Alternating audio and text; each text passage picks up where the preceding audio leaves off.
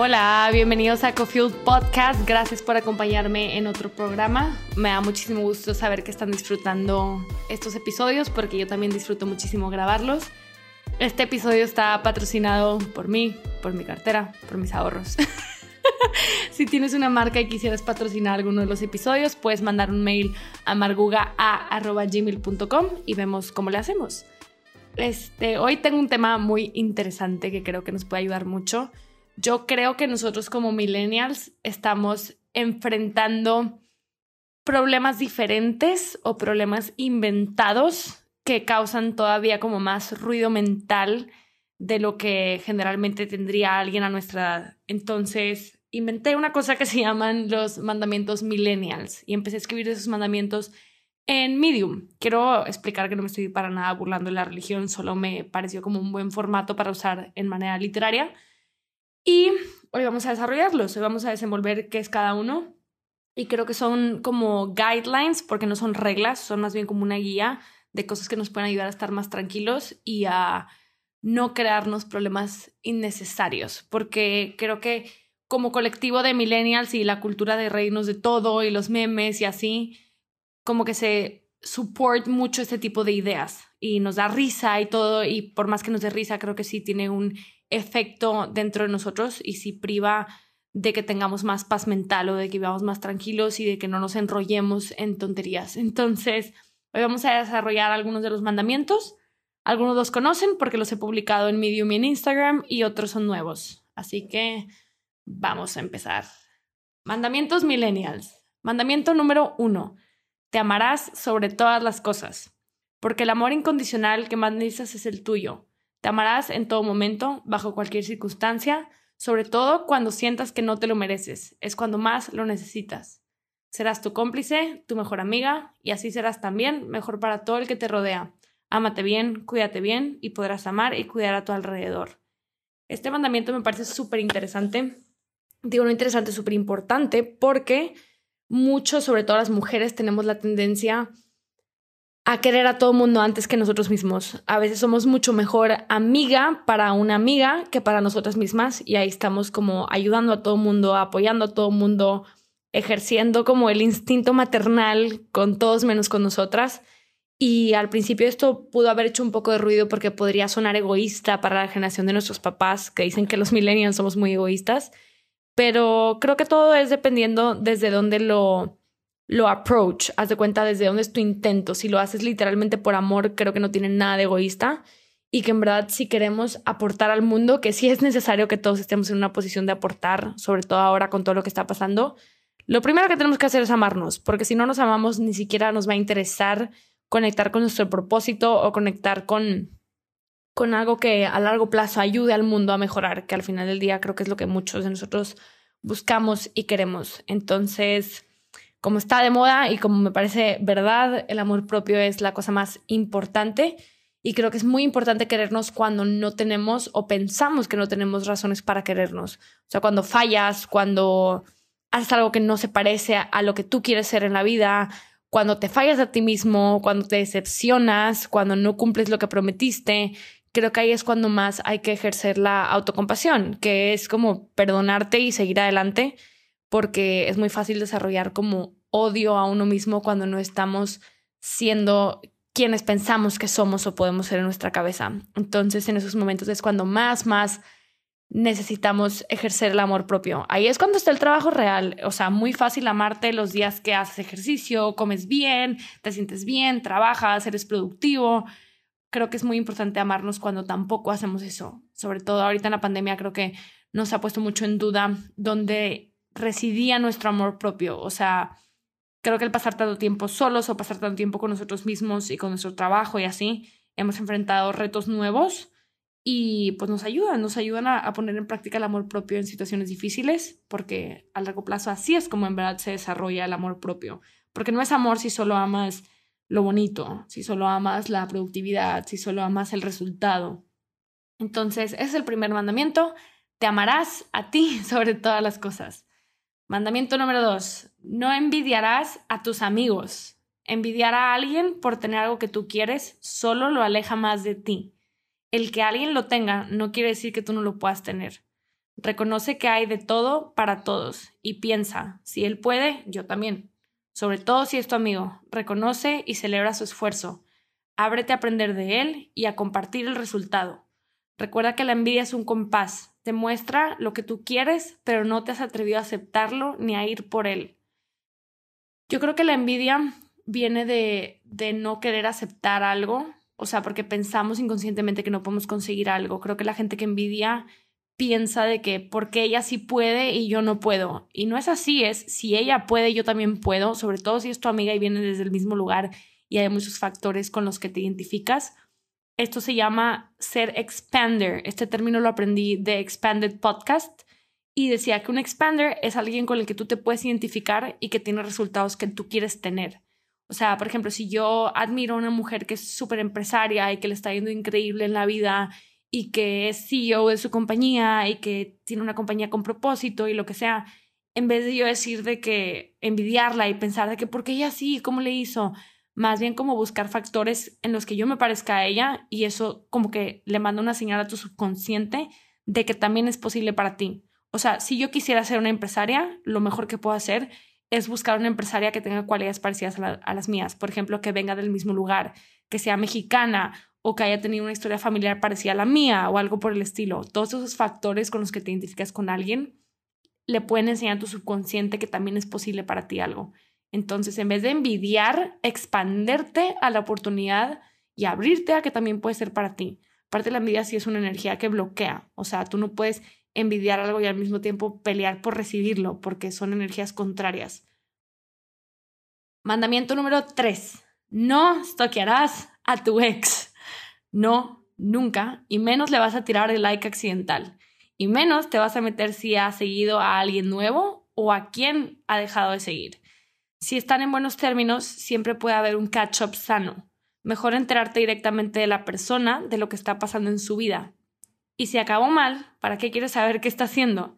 Está recién cortado esa etapa para ocuparte de ti, analizar lo bueno y lo malo y sanar lo necesario. Ya te ocupaste de esa persona mientras estuviste ahí, sigues tú. Este mandamiento me gusta mucho porque siento que es algo muy cultural dramatizar el cortar, el dejar una relación. Es como un drama del que todo el mundo pregunta, ¿y quedaste bien con tu ex?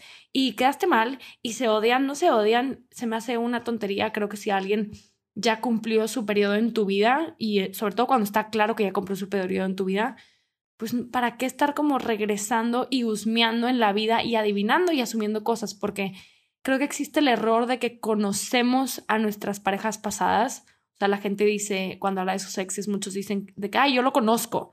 En realidad no, tú conoces a esa persona a través de ti y cuando estuvo contigo, la conoces en relación a ti, pero tú no sabes qué ha vivido después de ti y cómo ha cambiado y cómo le ha cambiado su manera de, pensar o de actuar.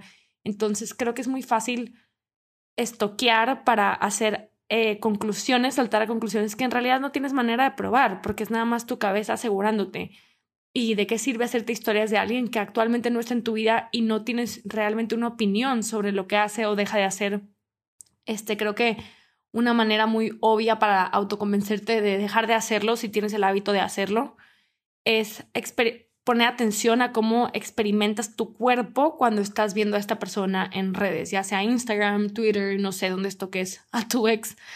Este, pero el cuerpo como que empieza a sentir cierta ansiedad y empiezas como a sentir ese feeling de overthinking, o bueno, a mí las veces que, que lo he experimentado, por eso no lo hago, porque sé cómo se siente en el cuerpo y por qué me pondría a mí misma bajo, esa, bajo ese estrés físico, no sé si me explico. Entonces, de verdad, creo que puede ser sano tener contacto con alguno de tus exes si quedaron bien y todo. Entonces, creo que si tienes alguna duda o quieres saber realmente cómo está la persona, pues que venga de su boca y no de tus ideas. Esa parte es más importante porque luego jugamos a ser adivinos y la verdad es que no. Número cuatro. No interrumpirás los mejores momentos tratando de capturarlos para Instagram. Vive primero, Instagramea después. Si un momento es bueno, quédate ahí para disfrutarlo. No te pierdas de la experiencia tratando de compartirla. Todos queremos tomar fotos para recordar y es normal pero en el momento que algo se captura para compartirlo, todo cambia. Interrumpes el momento para meter filtros, checar si te sale papada, poner caption y en lo que lo subes ya lo perdiste. Sobre todo en los conciertos. Por favor, no vayas a ver en vivo a tu banda favorita para verla a través de tu celular.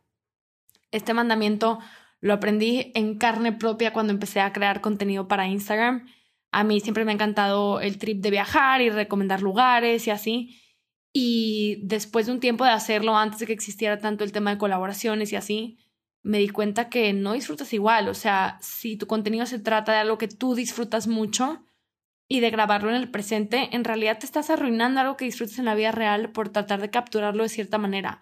Quieras o no, el contenido de Instagram, eh, entre comillas, tiene que ser visualmente atractivo. Entonces, la realidad no siempre es así. La realidad no siempre es una foto. Entonces ves a gente manipulando el vaso, la comida, y digo, se puede hacer eso de manera muy rápida y no pasa nada, pero en el momento que estás viviendo algo, como cuestionarte por qué me tengo que parar a documentar esto para compartirlo. O sea, hay gente que se la está pasando increíble con sus amigos y luego luego sacan el celular para grabarlo y para subirlo. Entonces, en el momento que sacan el celular, ya se salieron de, de ese círculo. O sea, ya se salieron del círculo porque están pensando con qué letra se va a ver mejor, con qué filtro se va a ver mejor. Entonces, en un esfuerzo de compartir lo bien que te la estás pasando, te la dejas de pasar bien o ya interrumpiste que los demás se la pasen bien. Yo la verdad he aprendido mucho de esto siendo, entre comillas, pues Instagramer o no sé cómo se le diría, porque cuando estoy con gente que no se dedica a esto, pues no lo hago, no, no estoy enfrente de gente grabándome ni nada por el estilo, porque me queda súper claro que quiero disfrutar mi vida y que si no disfruto mi vida no puedo crear contenido que transmita que disfruto mi vida y que es uno de los valores que, que tengo en alto en lo personal. Entonces, creo que es muy importante cuestionarnos por qué subiríamos cierto tipo de cosas. O sea, por ejemplo, en mi caso yo subo la comida porque estoy compartiendo salud y porque quiero inspirar a que la gente cocine y tengo muy claro el por qué lo hago, pero siempre lo hago ya después de haber comido o lo me toma dos segundos, no lo edito mucho, entonces es una manera de mantener mi relación sana con la comida, de ponerle atención, de comer en silencio y todo, pero sin y poder compartirlo sin interrumpir mi vida. O sea, hay gente que Instagramea lo que está comiendo mientras está comiendo, entonces estás más preocupado por el story que vas a subir que por disfrutar eso que estás presumiendo que estás disfrutando, ¿me entienden? Entonces creo que es importante no interrumpir la vida para capturarla. Mandamiento número 5. Aceptarás cuando necesites ayuda y aprenderás a buscarla. El estrés y la ansiedad se han convertido en un común denominador para nosotros. Entre tanto ruido, hay que saber crear silencio, pero también hay que saber cuándo y con quién hablar.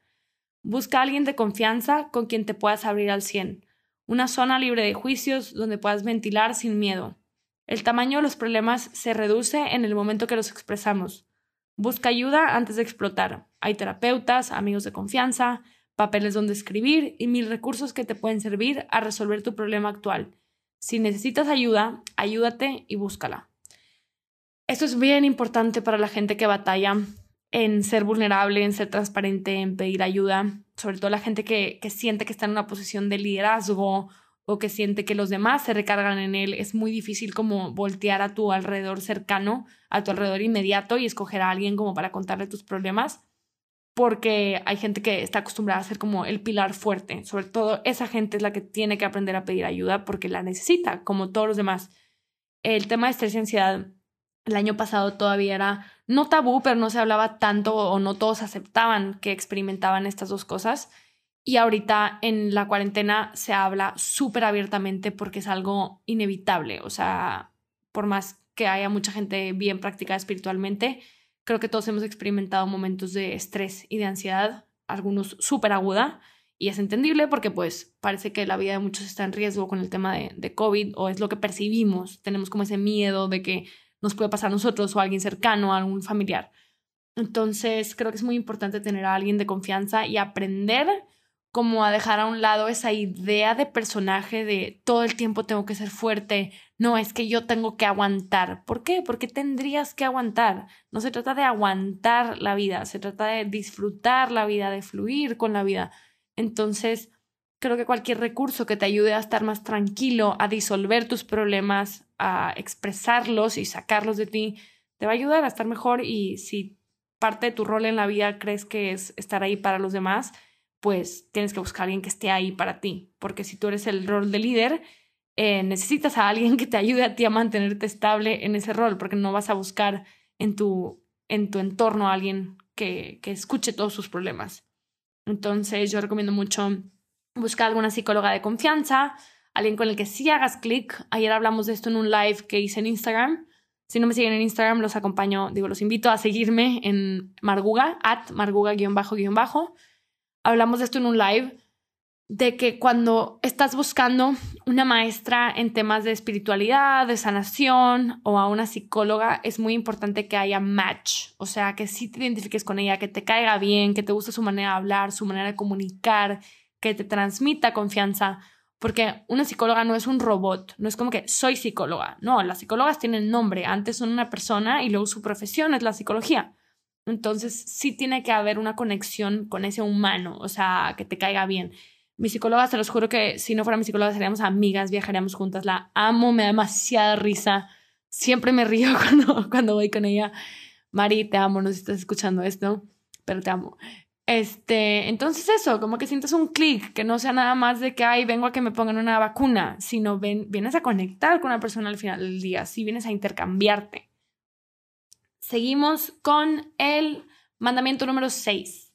Seguirás contenido que te haga feliz consumir, que te aporte, inspire, enseñe o entretenga de manera sana. Todo lo que consumes se convierte parte de ti. Influye en lo que piensas, sientes, haces y compras.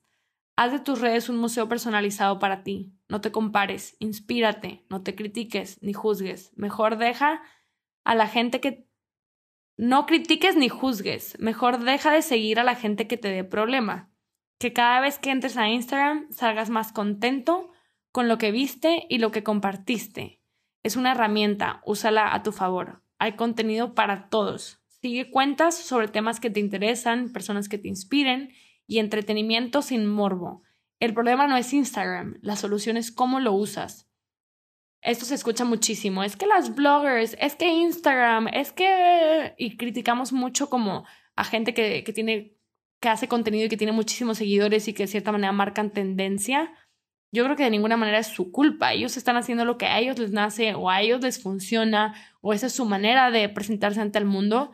Si no te gusta, no lo sigas. Yo de verdad no, no comprendo por qué a la gente le, le gusta tanto como el morbo. Entiendo que es natural, pero porque todos los días te someterías a sentir emociones negativas hacia, hacia alguien que probablemente ni te conoce, ni te conoce ni te hace en su vida.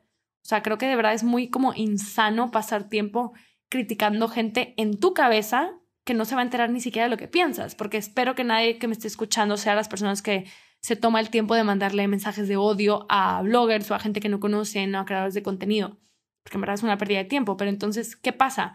Si ni siquiera lo comunicas, aunque lo comunicaras todavía más, pero si ni siquiera lo comunicas, tú te estás tragando esa roña, ese odio, ese como problema que te da. Entonces, creo que para estar bien mentalmente y para disfrutar y para usar Instagram a tu favor hay que dejar de alimentar como esos sentimientos negativos que podemos llegar a sentir en Instagram, juzgando gente, este, comparándonos, porque no necesariamente es criticando, a veces es comparándonos, de sentirnos menos en comparación a alguien. Si alguien te hace sentir menos y en ese momento no estás en un buen lugar, pues ¿para qué? Es como las amistades, no te no estarías al lado de alguien que todo el tiempo te esté criticando y todo el tiempo te haga sentir mal sobre ti mismo. Entonces, ¿por qué tú mismo te someterías a sentir eso voluntariamente? Creo que es muy importante otra vez poner atención a cómo se siente tu cuerpo y cómo está tu estado mental cuando estás haciendo ciertas cosas. Entonces, pensar cómo me siento cuando estoy viendo Netflix.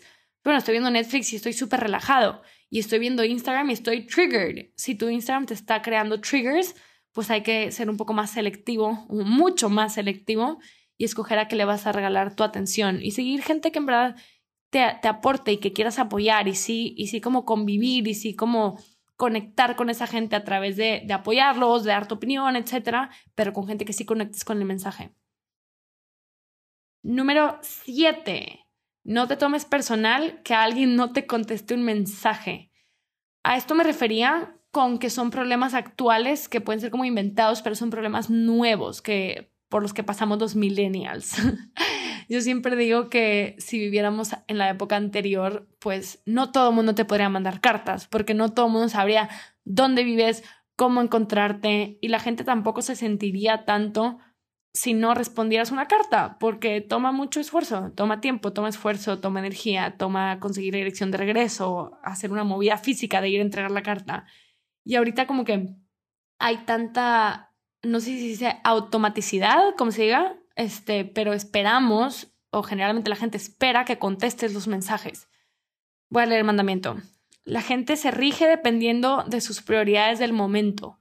Esto es algo personal de cada quien. Nadie más que esa persona sabe la cantidad de cosas que está manejando al mismo tiempo, interna y externamente. Y nadie tiene que explicarle todo a todos. En algún momento tu mensaje puede ser lo más importante. En otros momentos lo último en la lista y no pasa nada. Tu valor como persona está intacto, te contesten o no. Úsalo como una oportunidad para entrenar la idea de que tu tranquilidad reside en ti. Trabaja en dominarla al grado que no lo tomes como ofensa o sientas la necesidad de intenciar.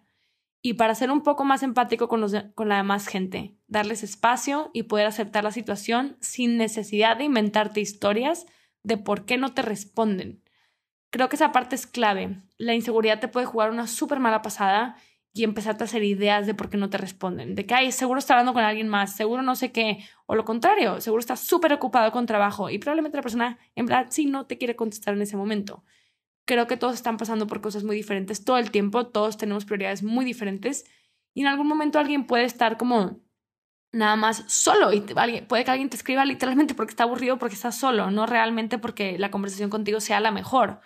Entonces, también tratar de, identificar eso desde dónde estamos texteando, porque si tú tienes una manera de pasar tu tiempo que a ti te llena, si tú no te aburres, si tú tienes cosas que hacer que a ti te importen, las conversaciones digitales con otra gente va a ser como un plus, va a ser como que un hobby, un, como si fuera un side job, algo que se vaya a un punto y aparte de tu vida. No podemos depender, y menos que nuestro estado emocional dependa de algo como que alguien te conteste un mensaje. Generalmente la gente que nos preocupa que nos conteste un mensaje es gente que no forma parte de nuestra vida como de manera de manera constante, o sea, probablemente es gente nueva o gente con la que no te llevas tanto, entonces con más razón respetar ese espacio que, que puede existir entre ustedes dos.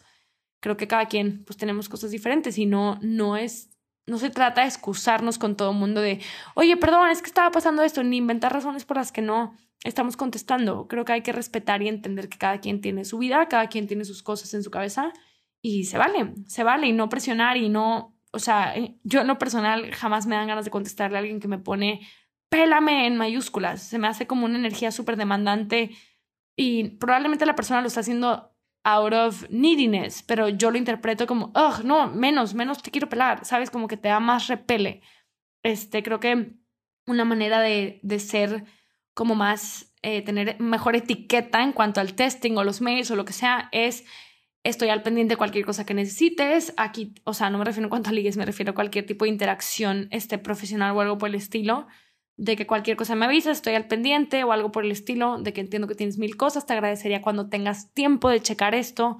Yo en los mails que me mandan eh, marcas o gente o así, siempre me doy cuenta de cómo me da más ganas de responder a la gente que se tomó el tiempo de hacer una súper buena redacción, de presentarme bien una idea y de al final decirme estamos al pendiente, sabemos que tienes mil cosas, pero estaría padre que te tomaras el tiempo de, de hacer esto con nosotros. Entonces, creo que en la redacción está la reacción. Entonces hay que ser inteligentes y siempre suponer, ahí sí como suponer que la otra persona tiene otras cosas que hacer y en verdad agradecer a cualquier persona que se tome el tiempo de, de contestarnos, de escribirnos, que nos dedique su atención y su tiempo. Hoy subí una frase de eso y en verdad te quiero agradecer a ti que me estás escuchando porque me estás dedicando tu atención y tu tiempo y espero que que haya valido la pena. De verdad les quiero agradecer a todos los que apoyan este podcast, apoyan el Instagram de Cofield, que si quieren escribirme algo sobre el podcast, ahí los leo. Y ya, hoy por hoy tenemos siete mandamientos. Les mando un abrazo enorme, espero que les hayan servido como algunas guías para vivir la vida un poco más consciente, más tranquilos, sin inventarnos cosas en la cabeza. Espero que estén muy bien, los leo por allá en Cofield. Gracias, gracias por escuchar esto. Bye.